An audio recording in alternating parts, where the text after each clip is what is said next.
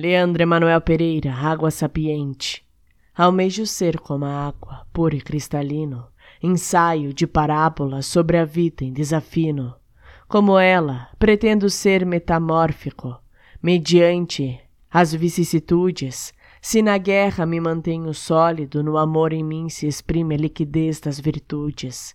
Ainda quero também saber contornar os obstáculos, mantendo a essência do bem, aceitando os faustos e os singelos. Duvidais da sapiência da água? Ignóbeis sóis então. Por isso, a desperdiça sem trégua, precipitando assim o cataclismo da nossa destruição.